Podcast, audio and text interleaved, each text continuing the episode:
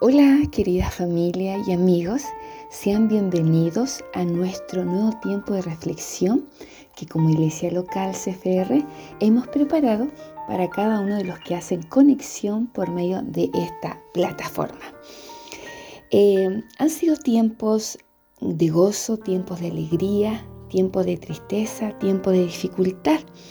Y quisiera eh, plantearte eh, una afirmación que muchas veces la hemos dicho nosotros mismos o la hemos escuchado.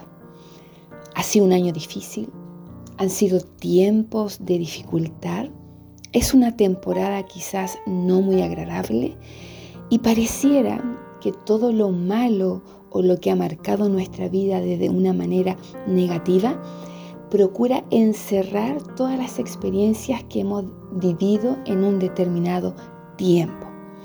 Recuerdo para esto que al finalizar el año 2020, cuando en ese año partió mi mamá y, nos dejó de, de este planeta, mi papá al finalizar el año miró el calendario y cuando ya tocaba sacar la última hoja, una de sus expresiones fue decir, ándate año malo. Y, eso le daba a uno como hija la señal, la interpretación que el evento de la partida de mi mamá había hecho de ese año 2020 un año para él malo. Y creo que a veces hay temporadas en las cuales pareciera que tienen esa connotación de ser tiempos malos, de ser tiempos difíciles, de ser tiempos de, dificultad. Y eso me hacía pensar en la experiencia de un rey que nosotros encontramos en la Biblia, que gobernó cerca de 40 años al pueblo de Israel. Y estoy hablando de David.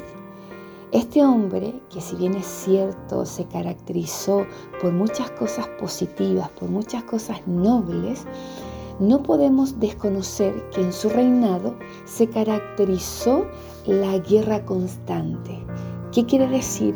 Que durante todo su gobierno él estuvo luchando, batallando con pueblos enemigos para subyugarlos, para poder derrotarlos y hacer de Israel un pueblo o una nación grande, fuerte, poderosa y que sus enemigos se rindieran, por decir de una u otra manera, a la estrategia, a la autoridad que había en esa nación y para él, como así también para todos sus soldados, para todo su ejército, no fueron años difíciles, por decir así, sino que fueron años de guerra constante, que podríamos decir de una dificultad permanente. Pero ¿saben? que este rey, en medio de toda esta oposición, en medio de todos estos desafíos constantes, de esta guerra constante, él tenía un sueño en su corazón. Y ese sueño era poder construir un templo, un edificio que honrara el nombre de Dios en el cual él creía y al cual también nosotros hoy creemos. Y resulta que Dios le entregó una palabra profética diciéndole que ese noble deseo, que ese, esa inquietud que él tenía en su corazón, iba a ser en algún momento realidad, pero no iba a ser en el tiempo de él, en, el tiempo de su gobierno, sino que esto se vería manifestado después de su muerte, cuando el heredero de su trono estuviera viviendo tiempos de paz, sin conflictos, sin guerra constante, él sería el encargado de edificar el templo al Señor. Y este hombre que cumplió esta tarea fue su hijo llamado Salomón. ¿Y saben? Ahí en el libro de Primera de Reyes capítulo 5 vemos cuando Salomón habla con, un, con otro rey, o el rey de Tiro llamado Irán, y le hace ver que él hoy está viviendo el contexto de paz, un contexto de, de, de, sosiego, un contexto en donde las condiciones eran propicias para poder cumplir el sueño que su padre tenía y que también él como nuevo rey de Israel quería cumplir. Y ahí en el verso 3 del capítulo 5 de Primera de Reyes vemos el diálogo que, que tuvo este nuevo rey de Israel llamado Salomón con Irán. Y él le dice, tú sabes que mi padre David no pudo edificar casa al nombre de Jehová su Dios por las guerras que lo rodearon, hasta que Jehová puso sus enemigos bajo las plantas de sus pies. Ahora Jehová mi Dios me ha dado paz por todas partes, pues ni hay adversarios ni mal que temer. Yo, por tanto, he determinado ahora edificar casa al nombre de Jehová mi Dios, según lo que Jehová habló a David mi padre, diciendo, Tu hijo, a quien yo pondré en lugar tuyo en tu trono, él edificará casa a mi nombre.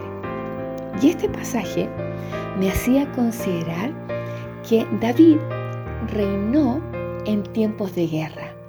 Todo su reino lo vivió en una constante lucha y eso no lo hacía más mejor rey o peor rey, sino que era un periodo, era una circunstancia que a él le tocó vivir, pero que luego su sucesor, llamado Salomón, vivió todo el tiempo contrario, que fueron tiempos de paz, tiempo de quietud, tiempo de armonía, tiempo de, de riqueza, de prosperidad. Y a veces a nosotros nos toca vivir batallas en el presente para que otros sean beneficiados. Como así también hubieron antepasados nuestros que dieron también batallas para que hoy nosotros vivamos un tiempo de paz distinto. ¿Y qué más mencionar o considerar ese tiempo de guerra y de victoria que vivió Jesús en la cruz para que hoy, generaciones posteriores a Él, podamos vivir también este tiempo de paz, ya que hoy podemos tener reconciliación con Dios Padre por medio de Jesucristo. Querido amigo, si hoy estás dando batallas, ya sea en tu familia, en tu interior, en tu contexto laboral o donde quiera que tú estés, no te desanimes. Son temporadas. No por ello debemos encerrar toda nuestra experiencia de vida en un episodio que pueda ser difícil. ¿Por qué? Porque si somos personas escogidas para hoy dar una batalla, ten seguridad que va a haber una generación posterior a nosotros que vivirá la cosecha o el fruto de la batalla que hoy estamos dando. Por ejemplo, si eres padre o eres madre, da la batalla hoy para que tus hijos puedan vivir tiempos de gracia. Si eres abuelo, si eres abuela, sigue dando la batalla para que tus nietos y tus nietas puedan vivir tiempos de gozo, tiempos de refrigerio, tiempos de paz.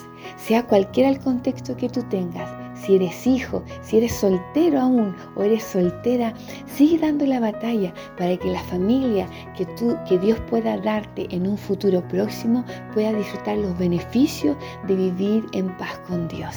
Te animo, donde quiera que estés, a que sigas mirando al Señor y considera que todo lo que podamos estar viviendo hoy día, tarde o temprano tendrá un beneficio para otros. Y eso es amor, eso es nobleza, eso es lo que hizo Jesucristo. Hagámoslo nosotros también.